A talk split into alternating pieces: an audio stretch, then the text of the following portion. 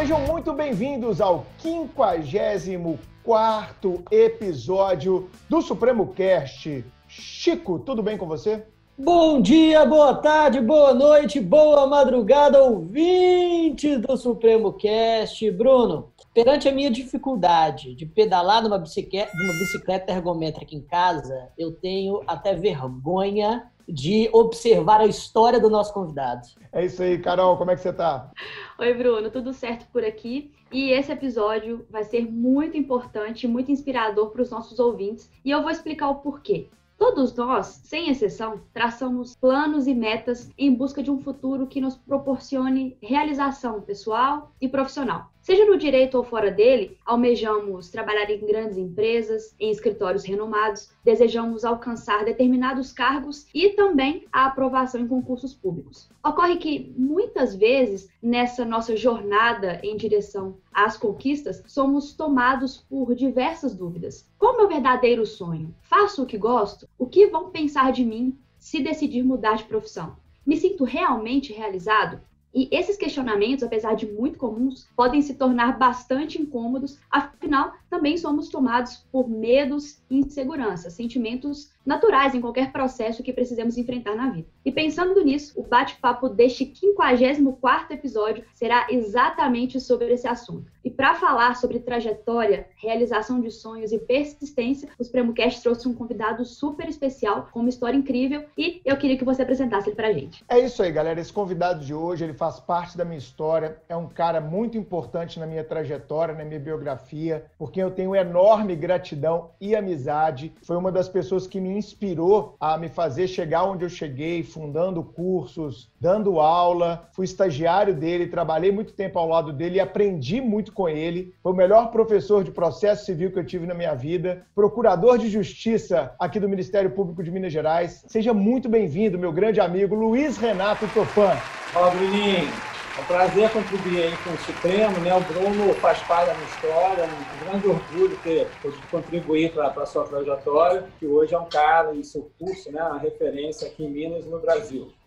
Bom dia, Carol. Bom dia, Chico. Estamos aí para bater um papo. Olá. É isso aí. Galera, a história do Topan, é, eu sempre quis trazer ele aqui no Supremo Cash, porque a história do Topan, eu tenho certeza que vocês vão ouvir ela e tem muita gente aí do outro lado que vai se identificar com a história dele. O Topan, ele sempre amou uma coisa, paquerava outra, mas teve uma visão muito madura lá no período uh, da sua, dos seus 20 e poucos anos, e eu acho que essa visão que ele teve e que ele vai compartilhar com a gente a partir de agora é muito importante para aqueles que estão principalmente perdidos, né, Chico? Não sabem se ainda vale a pena é, fazer a faculdade de direito, tá aí com um diploma de direito parado, sem saber se investe, né, se estuda ou se não estuda, se vai fazer outro curso superior. E Chico, eu vejo que essa dúvida é muito comum, né, cara? Você, você acompanha isso também? Você já teve esse tipo de dúvida, Chiquinho? Já, já tive demais esse tipo de dúvida. Eu não sabia se, se eu faria direito ou música, se eu, se eu investiria no estudo do canto lírico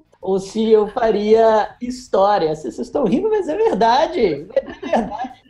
Mas é, e, o nosso, e o nosso convidado e a história inspiradora dele de, demonstra, é, pelo menos eu já sei os, os ouvintes logo saberão, que o, o, direito ele pode ser uma carreira apaixonante, mas que não preclui a busca de outros objetivos de vida que também te, te satisfazem, é, tanto com relação a hobbies quanto com relação a algo que você busca como um desafio. Quem sabe eu não volte para a música depois de ouvir o que nosso convidado tem a dizer. E você, Carol, já teve alguma dúvida aí sobre o direito? Já teve esses questionamentos? Muito. Quando estava ali na época de prestar o vestibular, eu sabia que eu queria fazer direito, mas sempre vinha aquela dúvida: será que é isso mesmo que eu quero? Será que eu não vou me arrepender lá na frente? E aí eu comecei a pensar em publicidade propaganda, pensei em história, pensei em letras, que é um curso assim que eu ainda vou fazer dentro disso que o Chico falou, né? Mais para frente aí. Então eu fiquei com muitas dúvidas e depois que eu entrei para a faculdade, falei: não, realmente é o curso que eu quero mesmo. Eu gostava muito da, das aulas ali na graduação, mas depois de me formar, naquele limbo ali entre é, a aprovação na OAB e, a, e, começar a trabalhar efetivamente no escritório, eu comecei a me questionar demais. E aí eu decidi que eu queria fazer letras. Eu até ia participar de um processo seletivo, mas aí a vida tomou outros rumos, aí eu acabei depois indo trabalhar em um escritório, depois saí, vim para o Supremo e falei, não, é o direito mesmo. A gente sempre ah. tem essas, esses questionamentos mesmo, são muito comuns. É, eu acho que eu sou um caso raro, eu nunca, nunca me questionei se não seria o direito. Desde 15 anos eu falei, é direito e gosto demais, sou apaixonado. Eu acho que eu sou um caso raro, porque aqui eu tô no 3 a 1 né?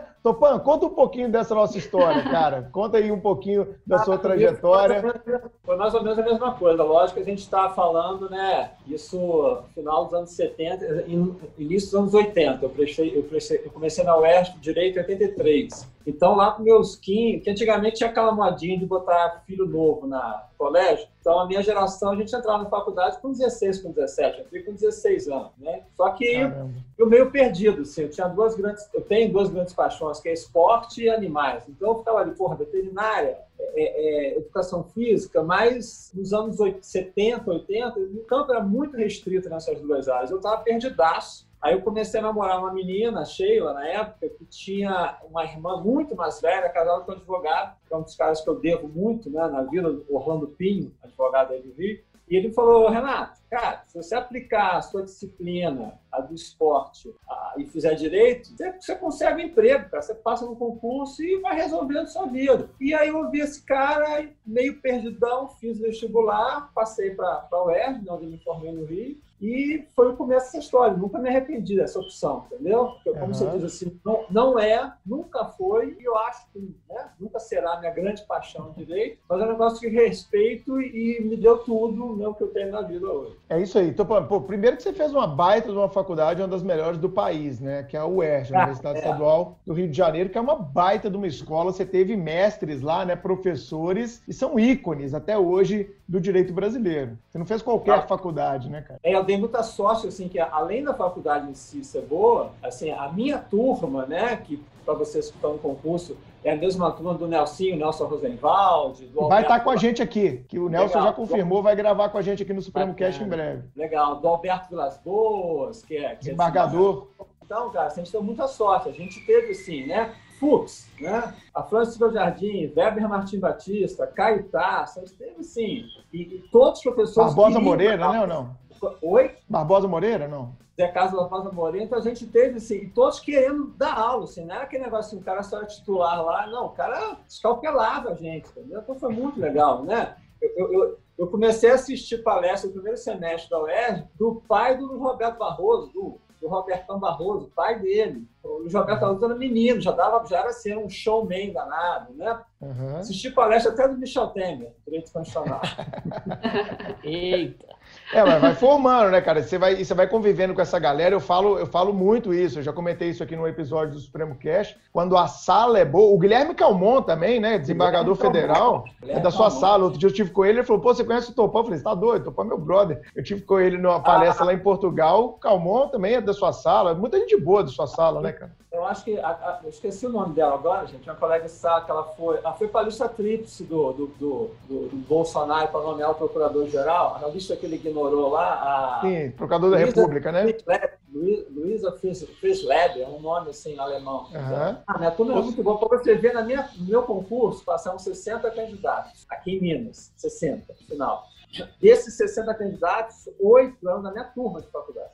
Mais de 10% eram da minha turma de faculdade. É, uma galera boa. O Nelson, né, o Alberto. O, o Afonso era também? O Afonso era da sua turma? Afonso era da turma. Procurador de Justiça aqui também. Ou seja, só gente boa. Então você fez uma baita faculdade, cara, mas nesse período, o, o que me intriga assim na sua história, Topan, é como é que você, é, na época de faculdade, conciliou essas outras paixões assim, né? Você tipo falou, ah, vou dar um pause aqui, não vou fazer esporte nenhum, não vou mexer tá. com esse negócio de bicho, não vou ter nada de bicho, vou focar só no direito. Como é que foi o uso dessa sua disciplina enquanto universitário. Por que, que eu estou te perguntando isso? Porque tem muito universitário que é ouvinte aqui do Supremo Cash, entendeu? Eu acho o seguinte, entendeu? Você, você primeira coisa, assim, acho que para mim hoje, hoje a gente vê, né, muito na, nas mídias é uma, uma glorificação do, do tal do, do, da motivação. Vídeo motivacional para cá, vídeo motivacional para cá, ótimo, fantástico. Mas motivação, ela está um grauzinho abaixo da disciplina, uhum. né?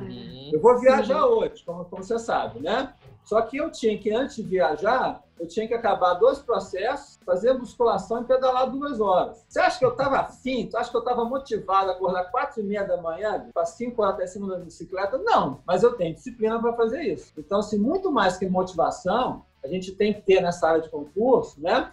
E chegou um momento da minha vida que eu falei assim, olha, eu vou ter que, não dá para fazer tudo, né? Eu, tenho, eu tinha 16 para 17 anos, eu vou ter que parar com tudo, né? E na, houve, na, na, no contexto da minha vida, meus pais estão separados, eu fiquei sem dinheiro, fiquei duro, eu tenho que trabalhar e fazer faculdade. Então, parei realmente totalmente com o esporte, né? E me dediquei. Foram, assim, foram cinco anos da minha faculdade que eu basicamente trabalhei e estudei, né? Parei até de pegar onda na época, esse final de semana era uma tortura. Rio, 40 graus, né? Citando a Fernanda de Abreu aí, o pessoal indo pra praia e eu lá, brancão, no escritório, estudando, igual um maluco. Mas, assim, hum. tem momentos na vida que você tem que ter né, a maturidade para tomar essas atitudes. Perfeito, perfeito. Diga, Carol. E, e, a curiosidade que eu tenho, Topan, é com relação a a sua história com o esporte. Quando você começou a se interessar? Começou a praticar assim na infância? Quais modalidades mais chamavam a atenção? Conta pra gente um pouquinho dessa sua história com o esporte na infância, na adolescência. Bruninho, Bruninho já tá até rindo lá. Bruninho tá rindo porque ele conhece minha mãe. Minha mãe trabalhando no Assim, é, a, a gente brinca assim, né? Tipo, a origem do mal é minha mãe, né?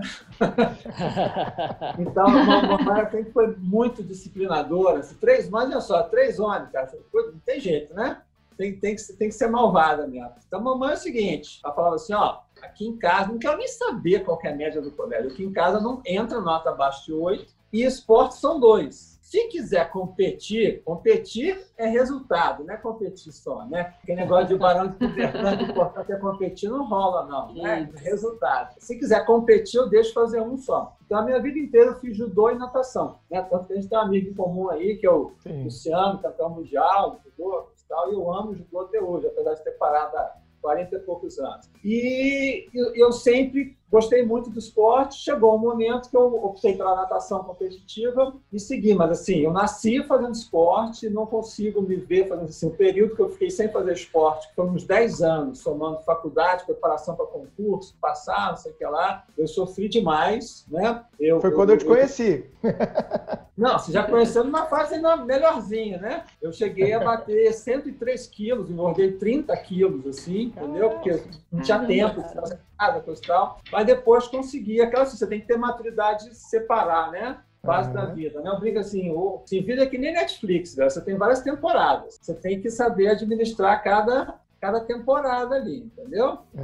é essa, então, essa, visão, essa visão de longo prazo, né, da, da nossa biografia, eu acho ela fantástica. Você falou uma coisa é, que, eu, que eu, eu, vejo muito, cara. A vida é feita de temporadas, é isso aí. E, e, quanto melhor será se as temporadas puderem ser cumulativas, né? Se você pudesse levar, levando aquilo, aquilo que você plantou naquele período para a próxima temporada, né? É, cara, que a vida é muito dinâmica, né, cara? Assim, e a vida está cada dia mais dinâmica. Você vê de exemplos básicos cotidianos. Todo mundo tem uma história na vida. Ah, meu pai morou assim na casa da avó dele. Hoje Hoje, dois, dois anos, você está mudando de apartamento, né? A vida é muito dinâmica hoje, né? Então, hoje, o segredo da vida moderna, logicamente com responsabilidade, é você saber se reinventar, porque as situações mudam muito rápido. Imagina só, assim, quem se deu, quem conseguiu sofrer menos nessa pandemia é quem soube se reinventar diante de uma situação nova, né? Bateu a situação, você tem que matar no peito e e botar para frente, entendeu? E se reinventar. Não adianta ficar chorando, entendeu? É isso aí. Então, acho que é mais ou menos isso. Eu tive que me reinventar, tive que largar os postos para estudar, porque senão, né? Desde é. vestibular é dinheiro. Se eu não passasse para o UERJ, eu não ia fazer faculdade, não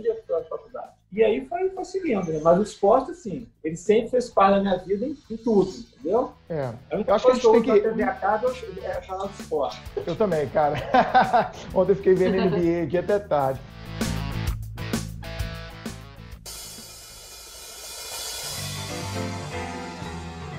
Bom, ô Topan, é, acho que a gente precisa situar um pouquinho o nosso ouvinte. Galera, o Topan, ele formou então na UERJ, novinho lá, com 22 anos, né, Topan? Por aí, 21 para 22, né? E aí você foi e prestou falou, vou fazer concurso. Formou e falou, eu não vou. Você nunca pensou em advogar, né? Já pensava em fazer concurso para resolver, seguindo aquele conselho que você teve lá do. Do, do, é, do eu seu, entrei na faculdade para fazer concurso, para isso, só isso. A faculdade de Direito, tanto que eu falei assim, eu comemorei muito mais quando eu passei do que quando eu formei. Formei para mim era uma etapa ainda, não tinha atingido o meu objetivo. Se formar é só uma etapa. Uhum.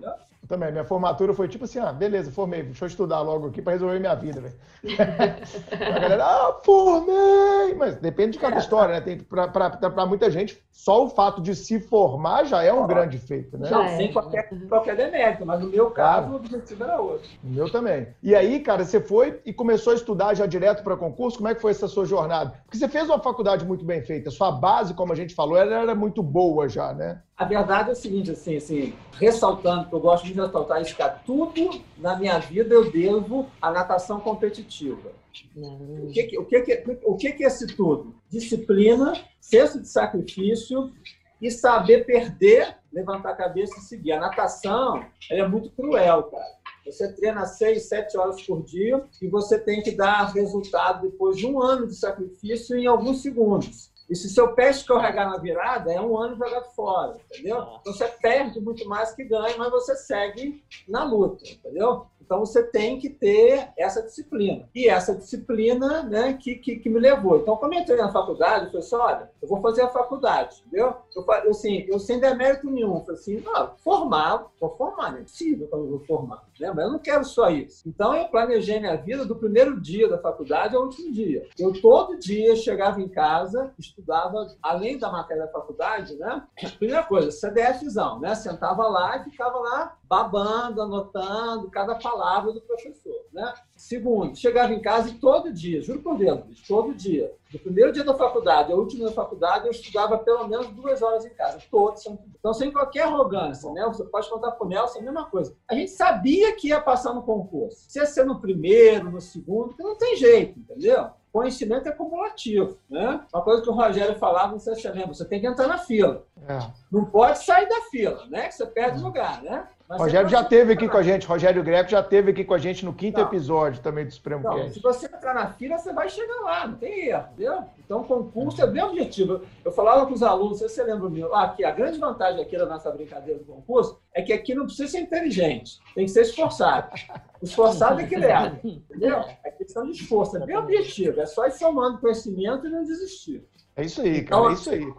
Então, e aí, aí você foi e começou a fazer eu estudei, estudava, só que como eu era duro, né, eu tinha que trabalhar. Então, eu buscava todo tipo de renda. Teve uma época que eu trabalhava em quatro lugares durante a faculdade. Trabalhava entre aspas, assim. Eu tinha uma bolsa do CNPq, de iniciação científica, que, meu, que o meu é, orientador do Caio Tasto, que foi uma das coisas que abriu muita porta. Eu fui muito feliz na época, você vê, em 1984, 85, eu fiz, a minha bolsa do CNPq era sobre ação civil pública. Né?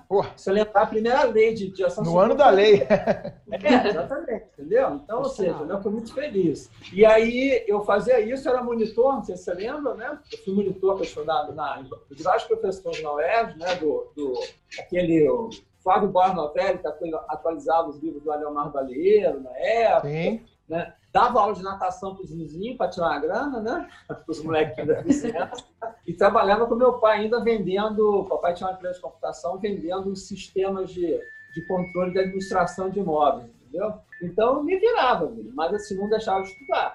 Aí depois consegui estágio na Shell, o Fux até, que na época o Fux, antes de ser promotor de justiça, ele foi advogado da Shell, né? E aí o, cara do departamento pessoal super amigo meu, eu consegui um estágio lá, também foi uma grande escola para mim. Mas no momento que eu formei, eu pedi demissão, porque abriu o concurso em Minas, e foi aqueles quatro meses, assim, que em vez de estudar duas horas, eu estudava 12 horas, né? Uhum. E foi aí, graças a Deus, o primeiro, a gente passou, eu e o Nelson, nós passamos concomitantemente em Minas e São Paulo. Só que aí Minas chamou primeiro, a gente acabou migrando aqui, apaixonando e ficando. É, os cariocas invadindo Minas Gerais. O Ministério Público de Minas é repleto, né, Topã, de cariocas. Você e o Nelson começaram essa leva e outros também lá atrás, ainda na é. década de 80. Mas aí, aí dá a importância do, dos cursos preparatórios, porque não existia curso preparatório em Minas. Então, é. assim, não, não tem carioca, São Paulista e mineiro, ninguém é mais inteligente que ninguém. Só que o carioca e o paulista, a gente já tinha estrutura de cursinho. E aqui em Minas não tinha. O primeiro cursinho de Minas, né? Tinha o curso Severino, depois teve o Sejur, depois o Ronadão, mas não tinha. Então a gente tinha muito mais arma para o combate ali do que o pessoal aqui de Minas. Entendeu? Daí a importância do, do cursinho. E aí vem a fase é. do Topan, Chiquinho, empreendedor, né, Topan? Você viu esse gap de mercado? Opa, peraí, eu vim para cá, sou promotor aqui novinho, 20 e poucos anos de idade já sou promotor. Foi para o interior, mas rapidamente veio para Belo Horizonte, não foi isso? E aí você viu, é. peraí, tá, tem um buraco aqui nesse mercado, vamos preencher esse negócio, não foi assim, Topan? É, é, exatamente. Tipo, como o Bruno nos conhece, tudo a minha vida é muito planejado, né? Planejo tudo muito. Então, o que aconteceu?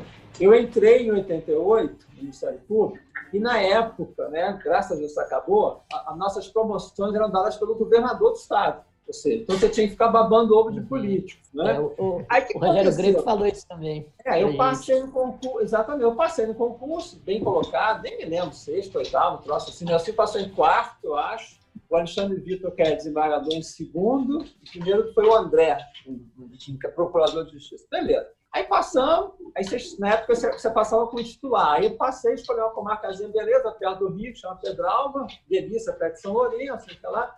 Só que eu comecei a ver que os, os, filhos de desembargador, de procurador, começou a, tipo assim, um mês já pegar promoção. Eu fiquei, não, fiquei desesperado. Só que o que, que eu vi, né? Porque como em 88 teve a Constituição Nova e os, as novas funções do MP, criaram, foram criadas muitas vagas. Então eu falei, eu tenho que chegar logo na capital. Aí eu liguei para o procurador-geral na época e falei, ó, meu, meu nome é tal, eu estou aqui nessa cidade, mas eu quero sair daqui para chegar na capital logo. Então, qualquer lugar que você me mandar, eu vou. Aí falou assim, vem cá, tem uma comarca que tem um ano que eu abro, ninguém escreve, você não quer ir para lá, não. Eu falei, quero, não sabia nem qual era, mantendo.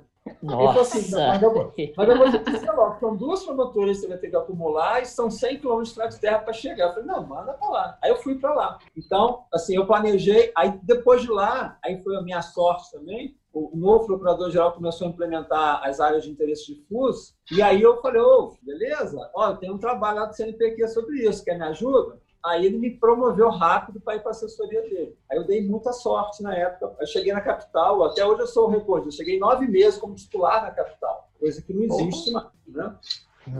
Então foi muito rápido, mas tudo fruto de planejamento, não foi nada assim, né? Aleatório, né? Uhum. Tudo é planejamento, Tudo é e aquilo que a gente acabou de falar, a sua temporada como pesquisador lá atrás te ajudou a dar essa catapultada, né? Com certeza, né? E, e e, e foi uma sequência né, de, de, de, planejamento que eu tive, lógico, sempre contando com a sorte, né? Só que aquela história, assim, você não vai conseguir nada só com sorte. Mas você, se, você, se você estiver bem preparado na hora que a sorte chegar, você vai, né? Com certeza. Então, você, tá, você, tem que estar sempre bem preparado, prontinho para a sorte bater na sua porta. Com certeza. É isso eu, aí, cara. Fala, Chico. Pois é, eu, eu quero muito, muito perguntar da, da época de, de triatleta do nosso, do nosso convidado. Estou, estou me coçando para ouvir sobre isso, mas para seguir um pouco a linha narrativa da história, tem algum desafio como membro do Ministério Público, que eu também gosto de perguntar para todos os, os promotores e procuradores que a gente aqui entrevista, tem algum desafio como membro do Ministério Público que você gostaria de contar, um pouco da sua experiência dentro da, é, como, como ah, promotor em Minas? Como eu disse, assim, como eu disse, eu, eu, nunca, eu nunca fui apaixonado pelo direito, mas eu, eu me apaixonei pelo Ministério Público. Ah, né? Deixa eu explicar rapidamente. Cara, tipo assim, nosso ídolo na faculdade, ídolo, né? Babava com o cara era o Fux, né, cara? Fux, 30 e poucos anos, carioca marrento, primeiro lugar no concurso promotor, primeiro lugar no, no concurso de juiz, né, cara, hum. lutador de jiu-jitsu, boa pinta, dando aula na UERJ, pô, era nosso ídolo, né, cara? Todo mundo queria, todo mundo queria ser Fux, né, cara? Fux era lutador de jiu-jitsu? O Fux, na posse semana passada, Chique, ele agradeceu a comunidade do jiu-jitsu, você não viu ah, isso? Ah, meu Deus, eu não consigo nem imaginar. É tocava violão, cantava Bruno Santos, né? Tipo, ah, esse é o nosso ídolo, né? Pô, Fux, Fux no, no, no, até Deus no céu, Fux na terra. Então, assim, eu, eu queria ser juiz, cara. Queria ser juiz, ponto, tá bom. Só que aí, na época, tinha, já tinha aquele gap de três anos. O Ministério Público não tinha. No Rio tinha. Tanto que a gente foi para Minas, porque no Rio não podia fazer. No Rio só podia fazer a defensoria. Eu fiz e não passei. Aí tomei pau na primeira prova. Fiz que concurso tem que insistir, né, velho? Né? Claro. Então, aí foi beleza. Só que aí, quando eu entrei no Ministério Público, assim, as funções do Ministério Público diante da Constituição Nova, em três difusos, simplificando, né, são tão apaixonantes, né, que eu me apaixonei pelo Ministério Público. E, assim, e, a, e, e eu tenho orgulho de ter participado com diversos colegas da, da, da, criação e da formação dessa área nova, né, das formatorias de interesse difusos, meio ambiente. Nós participamos, como, como uma coisa que me contribuiu muito à minha formação, uma, uma equipe de 10 promotores que a gente tinha trocação daquela tragédia da Vida Barraginha. Então, assim, eu me orgulho muito dessa fase, tipo, primeira instância, que eu basicamente trabalhei quase em todas as áreas do Instituto, direitos humanos, com Afonso, consumidor, é, é, é consumidor que estava começando, né, Topano? Estava é. começando o consumidor, né, cara? É, trabalhei em direitos humanos com Afonso, é, patrimônio público com o atual procurador-geral, o Toné, meio ambiente com o ex-procurador-geral, o Jarbas Soares Júnior. Então, foi, uhum. foi, uma época apaixonante assim, que a gente conseguiu né, levar à frente. Né? Então, uhum. o Ministério Público todo do Brasil cresceu muito nessa época. Então, realmente foi assim, meu grande orgulho. E orgulho do trabalho que eu faço hoje, mas é um trabalho mais processual, entre aspas, burocrático, mais segurança e tal. Mas essa área, essa primeira instância, eu acho que foi o grande orgulho da, da minha carreira. Que massa. Fala, Carol. Opa, então você se formou na UERJ, prestou concurso público, enfrentou alguns desafios aí na profissão, mas quando foi que você tomou a decisão de voltar para o esporte efetivamente? Isso. Como é que foi essa decisão para você? Ah, basicamente foi o seguinte, tá? Eu era casado com a falecida procuradora de justiça Simone Montes Pinto, que foi professora do pré Chegou a conhecer a Simone, Bruno? Não, não conheci não, cara. Ela tinha falecido, né? Aí, aí tal, tipo assim, eu comecei a engordar, não sei o quê, coisa e tal, não conseguia fazer atividade. Na época eu entrei na é que eu, eu, só um, parênteses assim, é aquela história, todo mundo, às vezes, não é apaixonado por uma coisa, mas se você opta no seu planejamento em fazer, você tem que tentar fazer com a melhor, a maior excelência possível, né? Então, nunca fui apaixonado por direito, só que eu comecei a dar aula, comecei a escrever artigo, livro, e na época, assim, um segredo para você, na época a gente ganhava muito mal, né? A carta de inflação, Uhum. E aí eu ficava catando concurso de artigo jurídico que dava grana, entendeu? Aí escrevia para ganhar grana mais, entendeu? Escrevia para ganhar grana mais. Caramba. E aí eu comecei a engordar muito. Aí um, um, um, um Réveillon, a gente foi passar no Clube Med com a, com a Simone, a, a mãe da Isabela, mãe da minha filha, e a irmã dela e o marido, e na volta eu cheguei em casa e, por curiosidade, subi na balança e bateu 102 quilos, né? Eu pensei, porra, três dígitos é demais, né, velho? Três dígitos não dá. Aí eu voltei, né, devagarzinho, fazer esporte, aquele caminho, né, academia, e aí foi, né? Aí eu voltei ao esporte aos poucos, e a sequência dos esportes, eles foram, foram muito engraçados. Um, levou o outro, academia. Aí eu comecei a voltar, a minha paixão, a animar, comecei a voltei a montar, fiz clássico, fiz rural. E aí o, o, o hipismo me levou para a escalada, né? Que o Bruninho sabe, eu antes fazia teatro muitos anos, escalada de, de rocha e gelo. Essa época eu já estava na área aí, essa época eu já era estagiário do Topan. o Bruninho conheceu o escalador de montanha, né? É. É, é, eu acho que essa, essa parte é muito legal, mas antes da gente chegar nela, cara, eu queria voltar nesse ponto. Você viu o gap de mercado, porque, gente, o Topan foi fundador e sócio de um dos maiores cursos do Brasil. Eu sou filho desse curso, nasci e fui criado lá dentro. Se hoje o Supremo existe, é muito em virtude desse curso, que nós já falamos dele aqui várias vezes uh, no Supremo Cash, que é o Pretório. Conta um pouquinho dessa veia do Topan empreendedor lá com 20 e tantos anos, 27, por ali, né, Topan? 28. Como é que aconteceu isso na sua vida? E também ah. o Topan professor, cara, porque você era um fenômeno é, em sala de aula, bicho. Eu acabei de falar, assim, tudo isso, cara, o culpado, o culpado de tudo isso é o Fux, entendeu? Porque assim, nosso, nosso sonho era ser um furso na vida, entendeu? Tipo assim, né? Dar aula, não sei o que lá, coisa tal. Aí eu cheguei aqui em BH, o Epaminondas Fulgêncio, o procurador que já aposentou aqui, Sim. o pai dele era um dos fundadores, donos, sei lá, da, da Milton Campos. Aí eu falei, ô Pepe, me arruma uma vaga lá. Eu fui dar aula de direito penal, desse pode, né? Aí fui dar aula de direito penal lá na, na Milton Campos. Melhor. E aí comecei a dar aula, não sei o que lá. Aí, aí, aí comecei a me, me turmar com o pessoal da, da, da, da vida acadêmica. O Epaminondas e um procurador aposentado, Cabral, que também tiraram os primeiros cursos aqui, o Seju, me chamaram para dar aula. E na época eu comecei a dar aula também no que se chamava à época curso Orlandadão, que virou a Carvalho. Sim. Na época, um dos maiores concorrentes do Pretório. E eu comecei a dar aula, e aí, logicamente, para dar grana, né, parei de dar aula na faculdade, fiquei dando aula seu cursinho, certo?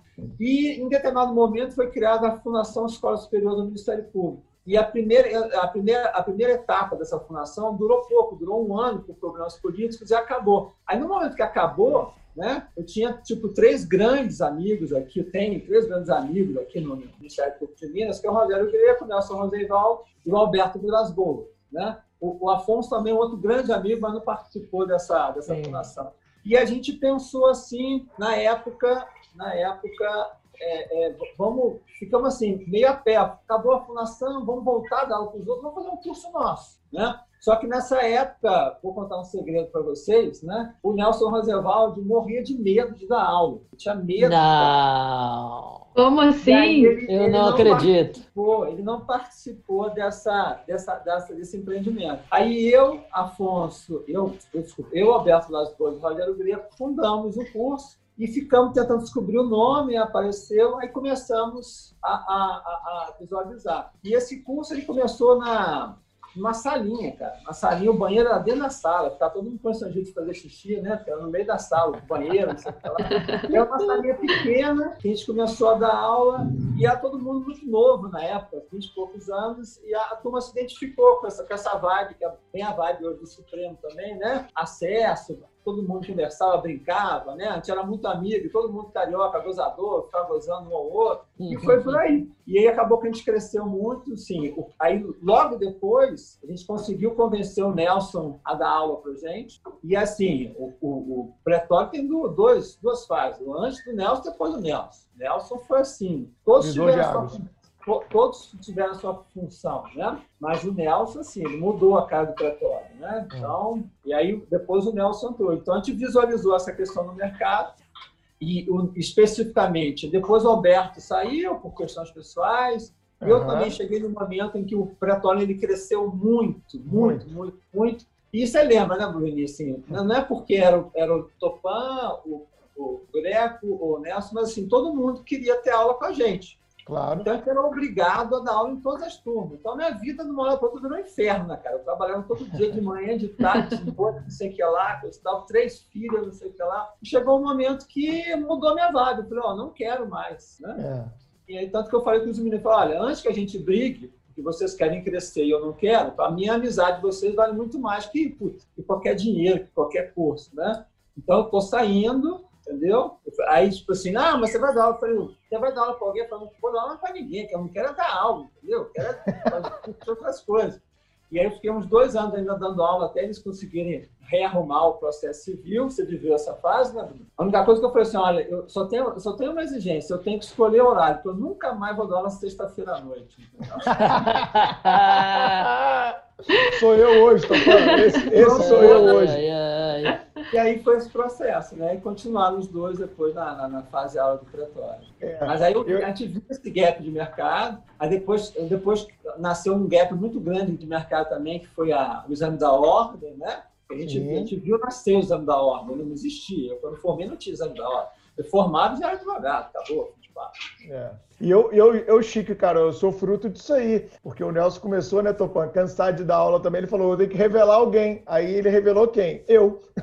né, Aí o Nelson falou: Bruninho, você vai começar a dar aula, nós vamos abrir aqui o projeto da OAB, isso em 2002, é, lá no Pretório. Aí eu falei, ah, tá bom. Eu tava convivendo com esses caras o dia inteiro há quatro anos, Chiquinho, desde 98. Eu ficava, eu trabalhava, só pra você ter uma ideia, o Topã deve lembrar disso. A minha, a minha mesa de trabalho era dentro da sala dos sócios, ô Chiquinho. Então, esses caras é. iam fazer reunião de sociedade, eu ficava lá dentro, trabalhando e só ouvindo, né? E aprendendo. Lembra disso, Topã? Não, com certeza. O Bruno é menino, só dá de bermuda lá. 20 anos de idade, cara. Eu tava ali, ó, só ouvindo os monstros. A maior preocupação do Bruno era malhar a panturrilha, porque eu não só de bermuda, né?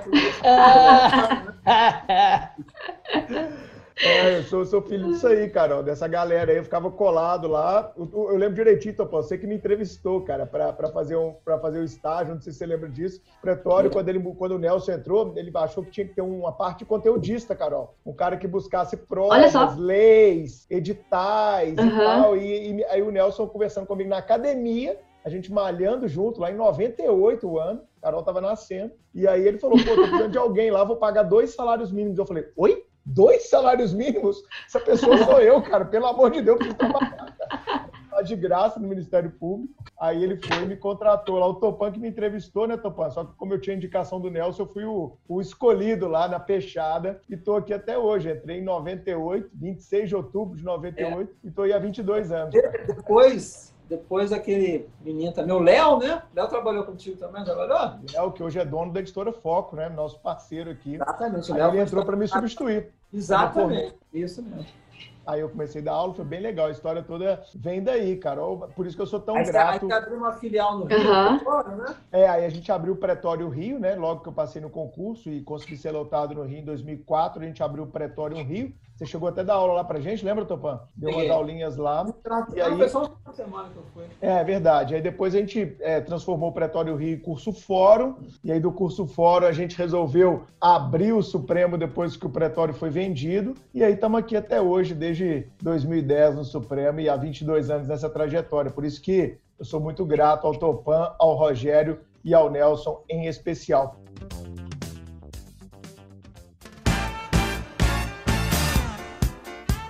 Topan, aí, cara, isso é uma coisa na sua história que me impressiona muito. O Chico, Carol, vocês não tiveram aula com o Topan, mas o Topan era aquele cara dos professores da vida, sabe, Chico? Ele pegava, ele dava aula de processo civil lá no Pretório, né? Era o Nelson em civil, o Rogério em penal, o Topan em processo civil e o Alberto em processo penal. O Topan era aquele cara que ele dava aula, Chico, fazendo assim, ó. Porque aqui, ó, o artigo 532 se liga ao artigo 2 que se liga ao 37, que se liga ao 202, que se. Caralho, velho. Olha que visão sistêmica. visão sistemática. Era um monstro. É. Ele era um monstro, monstro, monstro, monstro. E, cara, você no seu auge, assim, sabe? No auge de aula, você falou, ah, cara, quer saber? Cansei, cansei disso aqui, não quero mais ficar dando aula, tô virando um escravo desse negócio. Como é que foi essa decisão interna, cara? Porque esse é um dilema. Eu falo, Topan, que dar aula em curso preparatório, o Chico já deve ter ouvido falar isso. Dar aula em curso preparatório é ser atleta de elite. Quando você dá aula em faculdade, você é atleta amador, meu amigo. Desculpa. Você vai preparar a aula uma vez a cada dois anos, vai dar uma reparadinha aqui, outra ali. Agora, curso preparatório é leitura semanal de jurisprudência. Você tem que saber tudo que está acontecendo, você tem que ver como é que foi as provas passadas, você tem que atender aluno todo dia. É esporte de elite. É esporte de elite. É muito mais desgastante do que uma aulinha mais tranquila aí numa faculdade, sem nenhum demérito aos professores de faculdade. Mas curso preparatório é, é, é a tropa de elite, meu amigo. É assim, é, são os atletas de ponta. O que, que te fez, cara, internamente a falar? Quer saber, bicho? Eu tô no auge, ganho um bom dinheiro aqui dando aula, mas não é isso que eu quero para minha vida. Cansei. Eu acho assim que é, vamos passar para para a filosofia de Botequim, né? Vamos lá. É. A questão é a seguinte, eu acho assim, como eu disse, assim, é importante a gente saber se reinventar, né? E tem, um, tem um, um poeta, um filósofo, um poeta de origem libanesa, o Khalil Gibran, e ele fala muito isso, assim, né? Que, assim, a, a, gente... O sonho, acho que, assim, o sonho, assim, não é de todo mundo, mas o sonho, assim, que a gente tem de criança, assim, é ser imortal, né? Ser super-homem, ser imortal. E a imortalidade, ela, ela tá ligada muito, não, assim, é você viver muito, é você viver de uma forma, assim, atemporal, vamos dizer. Não ficar nem ligado ao passado, nem ligado ao futuro. Você ficar ligado ao presente. É o que existe. Ô, velho, o que existe é o presente. Passado passou, o futuro você não sabe. O que existe é isso aqui. Então você tem que estar muito ligado. Você tem que ter, lógico, tudo modelado com responsabilidade, você tem que saber vivenciar o seu presente. E eu acho assim que o grande valor da vida, acho que lógico, sempre modulado, né, pela correção, pela, pela moralidade, não moralidade como valor, como valor cultural de tal tal sociedade, é uma como a sua moralidade interna, você fazer o que você acha correto, e tal. Todo mundo quer uma grande coisa da vida, todo mundo quer. Pessoal, alguns falam que é, é dinheiro, mas todo mundo quer ser feliz, não é isso? Qual é o valor maior da vida? Você ser feliz, cara.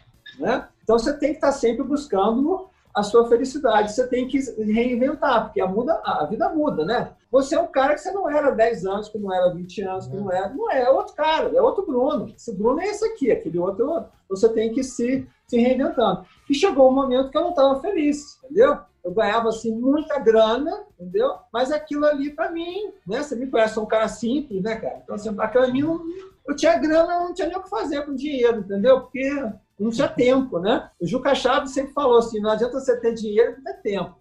É. Não tinha tempo de fazer nada, né? Minhas filhas crescendo, eu sem participar muito, e, e eu já, já tinha voltado para o esporte, querendo se dedicar mais, e assim, chegou um momento assim, olha, e, e assim, um parênteses, assim, eu nunca deixei a, a, uma das coisas que eu acho que eu fiz de uma forma inteligente na vida, eu nunca deixei a grana do empreendedor, né, entrar na, na, na minha vida de uma forma determinante, entendeu? Eu sempre vivi com o meu dinheiro de promotor de justiça. Aí entrava uma grana, beleza. Ou vamos de primeira classe viajar. Beleza, mas assim, né? É uma, é uma brincadeira, de primeira classe. Ah, vou ficar numa cama bacana. Aí comprei meu único, você deve lembrar, comprei meu único carro caro na vida, que foi um Defender, entendeu? Land Rover, eu dirigi ela. O meu, o meu, dia a dia, ele nunca mudou, entendeu? Eu sempre, eu sempre vivi com a minha realidade como motor de justiça. Então chegou um momento, eu falei com a minha esposa, né, Raquel na época, falei assim, Raquel, ela me deu todo apoio, que isso é importante, né? Sua família claro. te dá apoio. Eu falei, ó, não tô feliz, cara, não quero, mas assim, vai, vai cair o nível, né? Sim, né? Não vamos, não vamos passar fome, lógico, né? Mas assim, mas vai cair o nível, aquela grana extra não vai ter. Ela falou, não, dane-se, é importante você vendo. Aí eu larguei petróleo, eu te falei assim, eu estava na Concagua na época, fazia que eu fiz meu segundo turno na Concagua, eu voltei, aí aquela confusão, todo mundo estressado, eu falei, vem cá, Nelson, Alberto disse assim, Nelson, já vem cá, ó, não estou feliz, estou saindo. Eu acho que o preço justo é esse, paga do jeito que vocês quiserem. E, ah, não, mas vamos fazer então um contrato que você não pode dar aula. Eu não quero dar aula, velho não se preocupa não, não vou dar aula para ninguém. Aí fiquei dois anos, como eu te disse, né, nessa transição, é. e depois parei de dar aula e foi assim, uma decisão super acertada. Eu não me arrependo é. assim, um pingo de, de ter saído do pretório. Eu mantive as amizades, acho que se eu tivesse lá, eu tinha brigado. Eu sou sou amigo assim, coração dos dois, né, dos três, Alberto também. Então, então é, assim. é, uma decisão, é uma decisão muito corajosa, né, Chico? No auge da sua carreira de professor, Sim. ganhando uma boa grana, sócio de um dos maiores cursos do Brasil na época, galera. Quem os ouvintes mais novos não vão se lembrar, mas o Chico chegou até a ser aluno, né, Chico? Do Pretório Sim. também. E Foi seu aluno falou, lá em 2008. Cara, Pois é, e, e, aí você chegar e falar, ó, galera, vou mudar meu estilo de vida, é muita coragem, esse, essa é uma das razões que eu te admiro tanto, Topan. E aí, cara, fala, Carol, fala, Carol. Nesse, dentro dessa sua pergunta, Bruno, Topan, quando você tomou essa decisão, você sentiu algum medo, assim, do que, que as pessoas iam pensar de você ao tomar essa decisão? Você sentiu algum medo de se arrepender depois? Foi difícil para você esse, esse período aí da sua vida de decisões? Como é que foi isso? Eu tenho essa dúvida, assim, eu acho que eu é bom a gente tenho... Eu acho legal a gente falar isso para os nossos ouvintes, porque quando a gente fala sobre trajetória, carreira, e a gente percebe que existem pessoas com essas dúvidas, muitas vezes elas têm vontade de dar um passo à frente, mas têm esse medo. Então, acho importante a gente tratar disso também. Ah, algumas, três coisas, basicamente. Primeiro, né, assim, é, tem que ter alguma vantagem em você ficar velho né? A vantagem é você ficar Tem. mais experiente, você, a, gente, a gente sofre menos, você, tem, você, desenvolve. Tem gente que só fica velho, não melhora não, né? Mas assim, o ideal é quando você fica mais velho, você acumulando essa experiência e isso te dá um poder de decidir com mais segurança, você, você, você valoriza o que tem que ser valorizado e minimiza o que tem que ser minimizado, você ganha com a experiência. Então, assim, essa, crianças, é a grande vantagem de ficar velho, entendeu? Então, eu desenvolvi, pela minha experiência, essa capacidade de tomar decisões. Então, eu acho que assim, eu já tomei essa decisão numa idade mais. Eu tinha, sei lá, 40 anos, nem me lembro quanto eu tinha. O Bruno deve saber melhor do que eu. Então, foi 2005, né? 2005 eu já estava com 39 anos. Então, Segundo, né? Eu acho que primeiro você tem que, você tem que criar essa possibilidade de saber decidir. Segundo, eu acho que você, você deve se arrepender de decisões que você tomou, não de que você não tomou. Então, né, você, você tem que ser mais proativo. Então, você imagina você ficar depois, 20 anos depois, puta, eu devia ter saído do pretório na época, agora eu tô, tô com 200 quilos, né, hipertenso, não sei o que lá, cheio de dinheiro, né, mas assim, não posso fazer nada, né? Então, acho que você tem que tomar, tem que ter coragem de tomar decisões, né? E terceiro, né? Lógico, uma brincadeira. E terceiro, né? Assim, a partir dos 35, 40, você não está se importando com o que os outros pensam, não, sabe? Você tem que. Que acho que é um princípio básico na vida. Você tem que fazer as coisas para você, não é para os outros. Então, se você está é. feliz, ó, se não está feliz, né? O, o, já que você falou que pode, você liga, foda-se, né? Aí, vai em frente, entendeu? Então, não, é não, não, sofri. Não sofri, como eu te disse, tive apoio da minha esposa na época, da minha família. Então, não sofri, foi uma decisão, assim, super Consciente. E sem arrependimento. Ótimo. Então, pai, e aí, cara, aí vem o outro lado, né? Peraí, ó, tirei essa adrenalina aqui da minha vida, de sala de aula, de ter que estudar, de ter que dar aula, de ter que viajar o tempo todo, que vocês viajavam demais, né, Não. cara, para dar aula também. Viajava no interior de mim, tinha pretório, oh, Chiquinho, tinha pretório Juiz de Fora, pretório Uberlândia, pretório é, Lafayette, pretório é, Itaúna, pretório Divinópolis. E, e eles iam, mas eles Lavras, iam para todos esses locais Varginha, ou era telepresencial? Todo final de semana eles viajavam, cara. Era coisa de louco. eu, eu, eu muitas vezes, Chiquinho, para fazer um vídeo. Do negócio online. Eu só vivi presencial na vida. Era só presencial, não tinha online ainda não. Depois que chegou o SAT, Chiquinho, depois que chegou o SAT, nós estamos falando aqui do início dos anos 2000. Eu comecei, inclusive, eu dei é, Pretório Valadares, eu dei aula, Chico. Pretório Valadares, Pretório Varginha, Pretório Itaúna, Pretório Lafayette. Eu, o meu começo foi exatamente é, pegando essas rebabas que esses caras não queriam mais. Puta merda, bicho. Ficar indo lá pra Varginha no final de semana da aula, três horas de carro pra ir, três horas pra voltar. Chegava em casa sábado à noite, já cansado, porque deu aula o dia inteiro, né, Topan? Não, eu, eu, eu, acho que eu já fazia Ironman na época, né?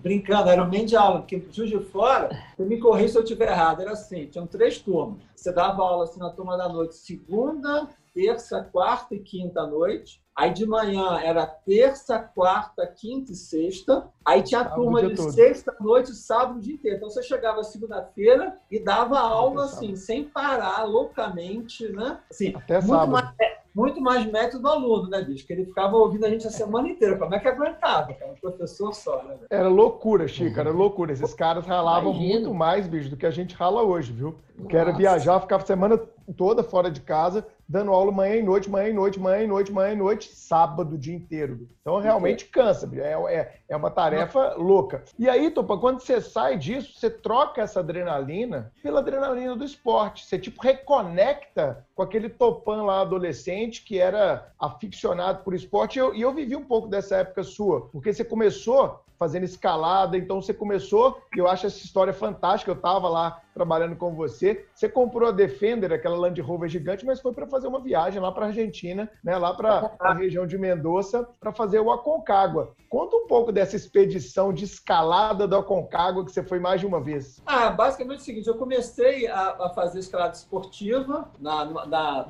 na, família que hoje é a proprietária da Rocas, que é uma academia de escalada aqui em Minas, né? São meus amigões, até semana passada, quando reabriu, eu fui escalar lá para rever a garotada. E aí, em determinado momento, o pai desses meninos, o Everton, que é um grande amigo meu, falou assim: vamos fazer gelo? Eu falei, vamos. Aí planejamos fazer o Aconcagua. Aí foi o ano que nós fomos com com o Land Rover. Fomos, fomos dirigindo até, até Mendoza e esse ano não conseguimos fazer o Cune. Uhum. Aí eu, eu, acabei, me apaixonei pela situação, né, pelo esporte escalado esportivo da, da, escalada de gelo, e aí continuei indo. Então, eu fiz três vezes o cubo da Concagua, e uma das vezes eu fiz, aí eu comecei a fazer no Aconcagua a chamada speed climbing. Você vai da base ao cume sozinho, tipo de noite, num pau para fazer velocidade. Aí em janeiro de 2005 eu bati o recorde mundial de velocidade, 5 horas 23, que era no italiano, não, foi no italiano, depois no brasileiro. E aí nesse, aí, nesse momento, né, que eu parei de escalar e migrei para o triatlo. Mas foi, foi tudo maneiro.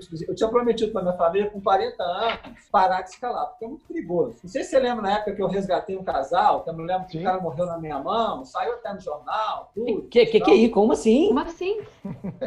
É, não, ah, conta essa história. É, foi no, foi no, eu estava escalando com o cara, eu fiz o e na volta os guarda-parques me chamaram, ó, oh, Renato, tem, eu já era conhecido lá, porque eu já tinha escalado várias vezes, tem um casal de brasileiros que ficou preso e está voltando para resgatar, eu voltei para resgatar junto com eles, né? Eu, o Carlitos e o Fidel. Fidel não é do Fidel Castro, não é Fidel, porque Fidel é macarrão em, em espanhol, né? Tinha o cabelo encaracoladinho, tipo macarrão. É. E aí pegamos esse casal, só que o cara estava muito mal, aí ele morreu, a gente deixou lá, né? Escondeu, você não vai descer com o corpo, né, velho? Não dá, né? Você tá quase morrendo lá, né? Aí focamos em salvar a mulher dele, a Rita, e aí conseguimos salvar ele. Mas o cara morreu e ficou lá.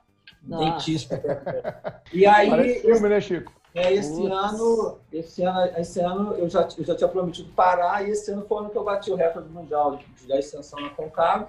Aí eu parei e eu já estava meio que enturmado com a turma do, do, do triatlo. Aí eu migrei do, do, da escalada de, de, gelo para o triatlo. Só para só fazer uma, uma, uma, o Aconcagua nos Andes, né? É o maior pico da América do Sul ou da América no geral, o, o Topan?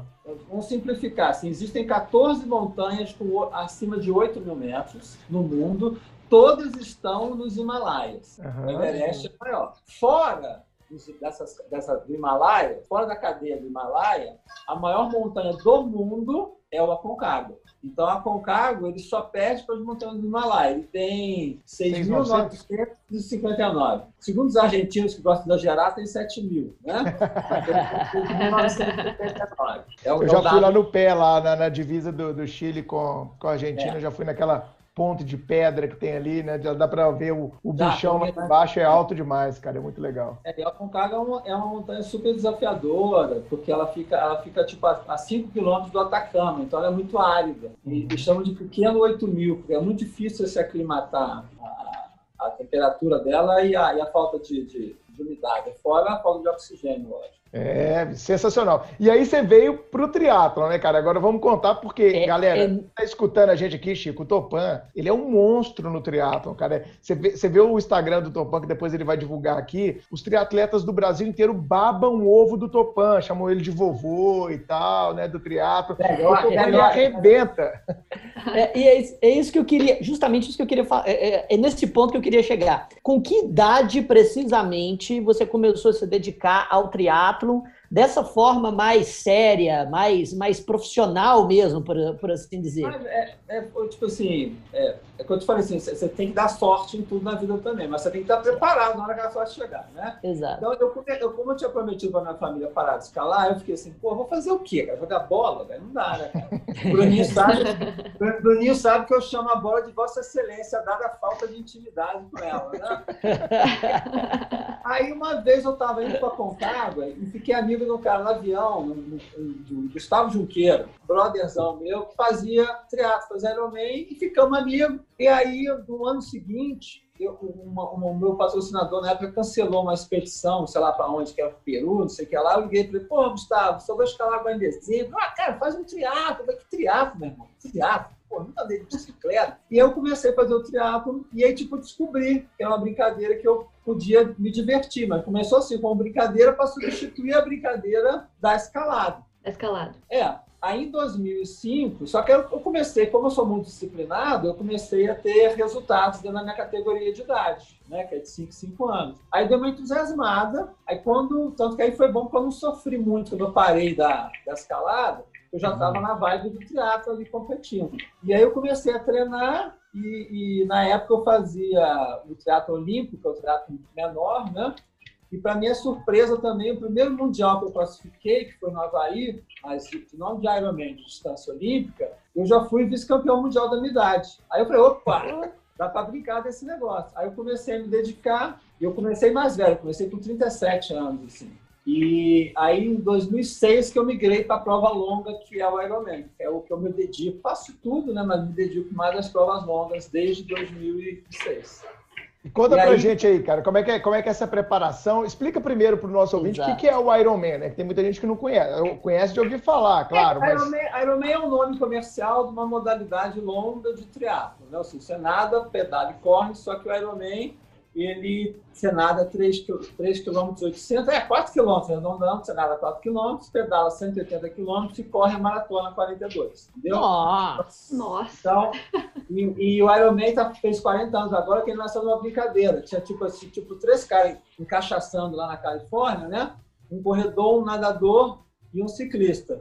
E cada um falando que era mais foda que o outro. Mas é. vamos juntar essa porra toda para quem ganha. Aí fizeram o Ironman. O Ironman nasceu assim, nesse desafio para mim. E quando fizeram, um dos três ganhou. Foi um outro cara que ganhou, entendeu? e aí nasceu disso, né? E aí é, você tem 50, 60 etapas pelo mundo, né? Durante o ano. E nessas etapas, se você ganhar, vamos assim, se você obtiver um resultado bom em uma etapa dessa, você consegue classificar para uma vaga no Campeonato Mundial, que é sempre no Havaí, todo ano. Que é o Kona? E é Kona é a cidade dentro da ilha do Havaí, que é uma das ilhas do, do arquipélago do Havaí. É, é, a única ilha que tem o nome de Havaí mesmo, essa ilha, que é a cidade de Kona, que tem lá. Que é o Campeonato Mundial do Havaí, que eu fiz já, já competi seis vezes lá. E qual foi seu melhor resultado lá, Topan? Conta pra gente dessas seis vezes aí. Eu fui vice-campeão mundial. Eu fui quatro. O, pódio do triatlo são cinco, né? Não são três tipo de competição, não. Mas eu fui, eu fui pódio em 2009, quarto lugar, e fui vice-campeão mundial da, da 40 44 da categoria, né, de idade, em 2011. Sensacional. E sua próxima meta, cara, qual que é? Eu tô para definir, entendeu? Porque esse ano, assim, por causa dessa pandemia, dessa loucura, né? Eu mudei o modo triatleta com o modo ficar fit, entendeu? Porque também na minha idade, estou com 54, não adianta ser, tipo assim, estressar seu corpo no limite para chegar numa forma ideal e não ter competição, né? Então, eu liguei o modo stand-by, pedalando, correndo, mas sem objetivo, assim, não estou numa intensidade louca, né? Vamos ver, cara, que assim, eu acho que não dá para saber o que, que vai acontecer ainda com as competições, né? Competição é muita, é o cúmulo da, da aglomeração, né, Então, não tem como evitar, né? Então, eu estou me mantendo em forma para quando chegar a hora assim, ó, voltou o calendário. Aí eu, eu, eu, monto um objetivo, né, que eu digo, eu faço um planejadinho. Aí, diante desse objetivo, eu faço um mesociclo para tentar fazer o melhor nesse, nesse objetivo final, essa competição A, por exemplo. Né? É. Eu acho, Carol, que, que, a história do Topan é uma história de muita disciplina, né? E isso que ele falou no começo do episódio, a gente precisa repetir. É, porque tem aluno que acha que todo dia vai acordar motivado para estudar, vai acordar Não. amando o direito. Você falou, né, cara? Você acordou hoje, nós estamos gravando um episódio de manhã, você já acordou, já pedalou, já fez de tudo, né? E nem sempre você tá afim, né? Tem dia que você acorda no tesão de pedalar, mas tem dia que você fala, puta merda, pedalar hoje vai ser foda. É, exatamente, cara. É, não, disciplina, assim, é, é muito mais importante. Motivação é importante, mas, assim, disciplina é fundamental, né, porque tudo é muito mental, né, cara? Muito. Muito ah, mental, tá. falou tudo. Um Carol. Topan, diante de tudo que a gente falou até aqui e falando agora sobre disciplina, a gente percebe a importância de incentivar o esporte desde a infância, né? Para criar na criança um senso de responsabilidade, de foco, de disciplina. E quem cultiva esses princípios desde novo alcança uma maturidade de forma mais rápida, né? Eu acho. E pensando nisso, quais os maiores aprendizados da sua vida no esporte que você considera podem ser aplicados aí na vida do concurseiro, no estudo para concurso, com relação à disciplina, à persistência? O que, que você tem para falar para a gente sobre isso? Primeira, primeira grande lição que você tem com o esporte: aprender a perder uhum. e subsistir. Tá na modinha hoje o tal da resiliência, né? Mas é isso, né? É, é. Foi, né? é você saber perder e continuar com o seu objetivo, apesar da sua derrota. Assim, se abrir, assim, dá, dá um Google, assim, são milhares de histórias de grandes esportistas campeões olímpicos que perderam muito até ganhar, né? Que a gente só vê o esporte de, de alta performance, não tem nada de, de, de glamouroso, né? É sofrer, sentir dor, sentir cansaço, é, é passar fome em certos momentos para perder peso, não sei o que lá. Então, Lesão. você saber perder para poder né, chegar, continuar insistir chegar no seu objetivo, que é a tal da resiliência que está na moda hoje, né? Mas basicamente é isso. Segundo, disciplina acima de tudo. Assim, tudo na vida você com disciplina e planejamento você alcança, né? Agora, logicamente, né, que aquilo que está na vida também, né, você tem que saber, né? O que tem que ser mudado, o que não pode ser mudado e o mais importante é ter a inteligência para separar os dois, né? Então não hum, adianta você ficar no burro em pontas faca, né? Então, viu que aquele negócio não dá medo, você perdeu, assistiu, chegou o momento, chegou essa decisão, não dá aquilo, É você saber se reinventar e pegar um outro rumo. A gente vê muito concurso, você já viu lá, né, Bruninho? Fala assim, gente, eu sei que todo mundo chega aqui sonhando ser promotor e ser juiz, né? Mas tem um tanto de concurso legal, né? Que vocês têm que abrir sua mente, né? É, é que eu brincava, a gente tem, eu brincava assim, a gente tem uma grande vocação, né? O salário e o horário, né? São as grandes vocações. Você paga bem, tiver um horário bacana, que mal que tem, né? Então, é vamos parar com essa frescura de quero ser só juiz, ser promotor, né? Tem muita opção bacana aí. Então, isso é isso. Assim, a, a, grande lição é você seguir, correr atrás dos seus sonhos, né? E sempre se, se reinventar, né? Acho que o segredo da vida é essa, né? Ou seja, buscar, buscar a sua felicidade. A sua felicidade nem sempre ela vai estar, tá, né? Na, na, naquele objetivo final, mas ele pode ser um processo, né? Que a gente fala assim, o concurso, ele pode te dar uma vida confortável. O concurso me deu uma vida confortável para poder fazer as minhas paixões, que são os animais, que, que, é, que é o esporte, que é criar minha família. Então, ou seja, você tem que respeitar né, o concurso sobre esse aspecto, né? ou seja, te dá um meio de vida. Se você, que nem o Bruninho Bruninho, for um dos poucos felizados, né, que além de tudo gosta, porra, fantástico, né? Mas nem sempre é assim. E não é. precisa ser assim. Não precisa ser assim, entendeu? Perfeito. Você pode, você pode usar aquilo como um processo, entendeu? Excelente. Chico, você queria fazer um comentário? Estava com o dedinho levantado mais cedo aí, Chico. Não, era justamente que por isso, assim, eu, eu vejo que, é, justamente comentando também a, a, a, carreira desse nosso, desse nosso convidado, eu acho que eu nunca conseguiria me dedicar, assim, a, a um esporte. Tem que acordar às quatro da manhã, né, Chico? Você não praticar, consegue, né? Exatamente, não dá, praticar competitivamente, não, não eu, de jeito nenhum. É igualzinho mas... para concurso, é só é, sim, sim. Mas aí, mas aí que eu percebo nesse, de, um, um, pouco na, na sua fala, é, querendo ou não, você precisa de disciplina para tudo.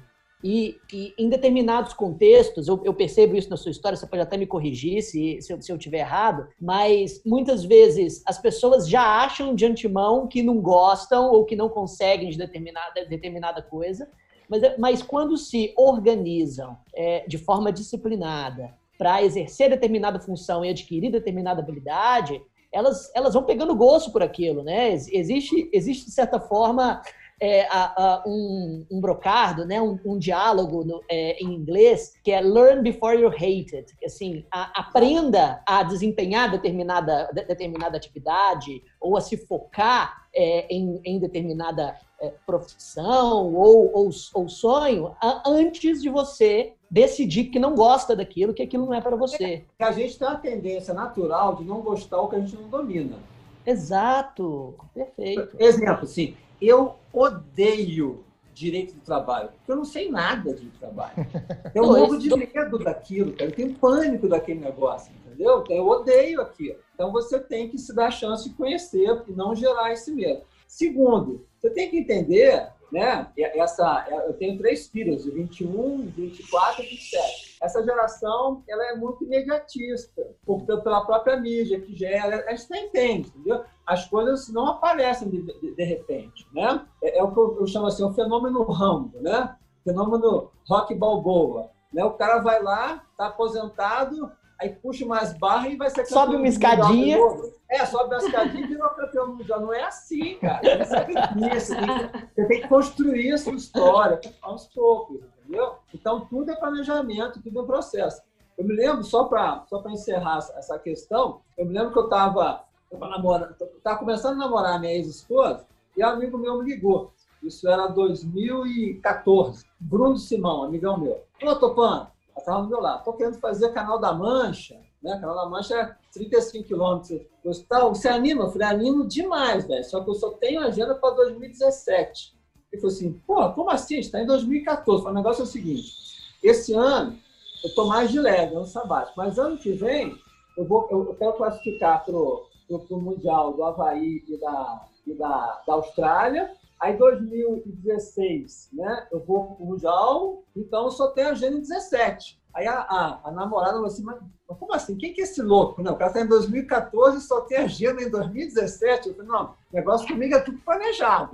então você tem que planejar. Você não vai... E, e foi lá, tipo assim, né? 2015 peguei a vaca mundial, 2016 competi na Austrália, competi no Havaí. 2017 não fui para o Canal da Mancha porque o treinador falou que eu tinha que engordar 10 quilos. Lá não pode nadar de roupa de borracha, né? Eu falei, ah, não, tô fora, velho. Excelente. Ó, que episódio fantástico com o Topan. E chegou o momento da dica suprema.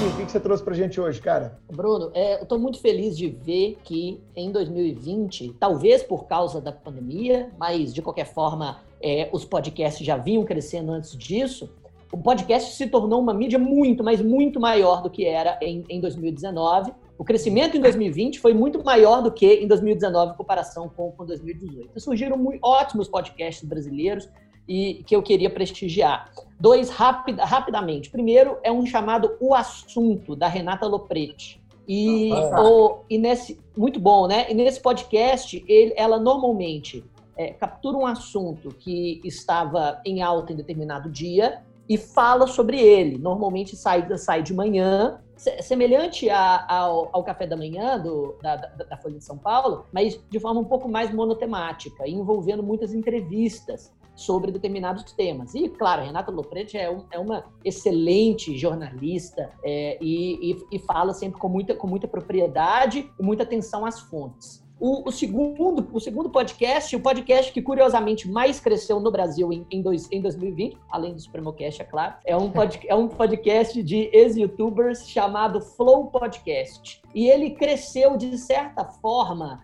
sendo um pouco polêmico, mas eu, eu acho que é uma polêmica boa, entre aspas. Eles chamam pessoas de todo o espectro socioeconômico. Então, assim, é, eles já entrevistaram gente, é um podcast de entrevistas, eles já entrevistaram o Guilherme Boulos, que é o, o, um dos presidentes do PSOL, e já, é, já é, entrevistaram Samidana e Leandro Narlock. Leandro Narlock, que é um um, um, jornalista, escritor, assim, de direita, né, de uma direita certa, meio que revisionista no Brasil, extremamente conservadora e etc. E justamente por isso o, o podcast meio que desagrada a direita e a esquerda, por escolher determinados, determinados, determinadas pessoas. Mas eu, eu acredito que isso é extremamente positivo. Ouvir, ouvir pessoas de todos os espectros para sair da sua bolha e formar, de certa maneira, a sua opinião. O Flow Podcast tem essa, é, esse mantra, segue esse mantra, e eu acho que é, é, é, é algo positivo. Então, o assunto e Flow Podcast. Excelente dica. Carol, o que, que você trouxe? Para a dica suprema de hoje, eu trouxe um documentário disponível no Globoplay chamado Narciso em Férias. Um documentário em que o Caetano Veloso conta a época em que ele ficou preso na ditadura militar. É, foram 54 dias ao total, né, de cárcere, e ele conta como foi essa trajetória, o que aconteceu com ele no presídio, quando ele descobriu o que, que ele estava fazendo ali, porque ele ficou preso por muitos dias e não sabia o que estava acontecendo. E o Caetano Veloso é um artista brasileiro que eu gosto demais, e o documentário é muito bem produzido, uma imagem muito minimalista, assim, e o Caetano fala de uma forma muito poética, metafórica, ele se emociona no documentário, é bem, é bem bacana, ele chora em alguns momentos ali, ele toca, canta, e vai contando a sua trajetória ali. É muito legal. Narciso em Férias, Globoplay. Excelente. Eu acho que é importante nesse momento que a gente está vivendo, né, para recordar que houve sim uma ditadura no Brasil. É, Topan, conseguiu, cara, pensar aí alguma dica para gente aí? Estamos ansiosos pela sua dica. Ah, eu acho assim, né, nessa, nessa vibe assim, do planejamento, um dos livros mais legais, bem escritos, né, que contribuiu muito à minha formação, foi o, o livro do Amir Klink. É, acho que é isso mesmo, são 100, 100 dias entre o entre o céu e o mar. Ele conta, vocês sabem como é que ele, ele, uhum. ele remou, né? Remou da África até, até o Brasil, né? A primeira grande travessia dele, né? Na década de 80 ainda, né? Exatamente, foi quando ele ficou famoso. E, e assim, ele, ele fala assim, não me chamem de aventureiro, porque não tem nada de aventura aqui, é tudo muito bem planejado. Então ele conta todo o planejamento dele. E tem coisa divertida, por exemplo, quando ele chega na, no Brasil, não tinha celular, não tinha telefone satelital, não tinha nada, né? Então, assim, ele chegou no Brasil, na Bahia, arrumou um orelhão para ligar, tipo assim, cheguei, né, cara? E aí o pescador chegou para ele assim, ô, oh, tudo bem? que? O dia tá com uma cara, né? Tipo assim, o cara 100 dias no barco reclamando, né? Ele falou, você tá vindo aonde? Eu falei, da África. Eu falei, pô, não conheço essa praia não, cara. Então, assim, é um livro assim, divertido também, sabe? Então, 100 dias entre o mar e o céu. Entre o céu e o mar. Assim, entre o céu e isso, 100 dias entre o céu e o mar. Tô olhando aqui. É, Excelente. É é, isso aí, cara, obrigado. E eu vou indicar, né, em homenagem a, a, ao tema que a gente trabalhou aqui, e eu acho que tem tudo a ver. Eu já indiquei isso há muito tempo atrás aqui no Supremo Cast, mas vou indicar de novo, que é uma série que chama Losers, do Netflix. É fantástico, não sei se o Topão já assistiu, se a Carol, o Chico já assistiram. Assistam, porque é muito legal, porque mostram assim, que às vezes a pessoa tentou de tudo no esporte, não deu certo, a felicidade dela não estava ali, ou houve um evento ali que mostrou para ela que a vida tinha outro significado em outro lado da vida. E eu acho que esse podcast é hoje, esse. Oi? Aquele, aquele, aquele, aquele filósofo é, libanês, se não me engano, que eu citei, o cara Gibran, fala assim: por que, que você tem tanto medo de, de virar em sua vida de ponta-cabeça? Se você não teve de ponta-cabeça, como é que você sabe que é melhor do que agora? Né? Você, Exatamente. Você é, dentro dessa ideia de reinventar, de ter as temporadas da vida, que eu achei muito legal na fala do Topão. Então fica aí a dica: Losers do Netflix.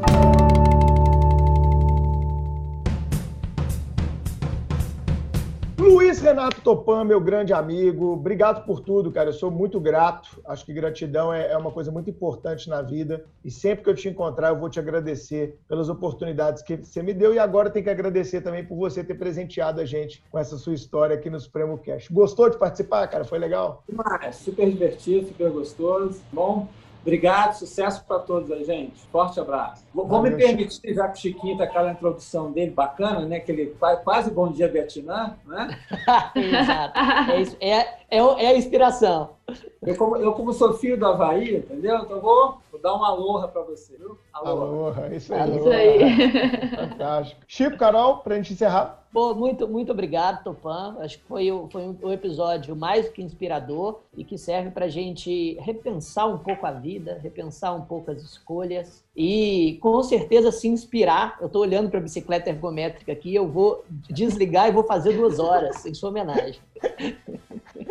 Carol, Carol que voltou a malhar agora. Vou fazer tá isso. Publicando, tá publicando, é? tá pago todo dia no Instagram. Tá foda, hein, Carol? Como é que tá aí? Se não publicar, se não publicar, não paga, né, gente? Só paga depois de postar, né?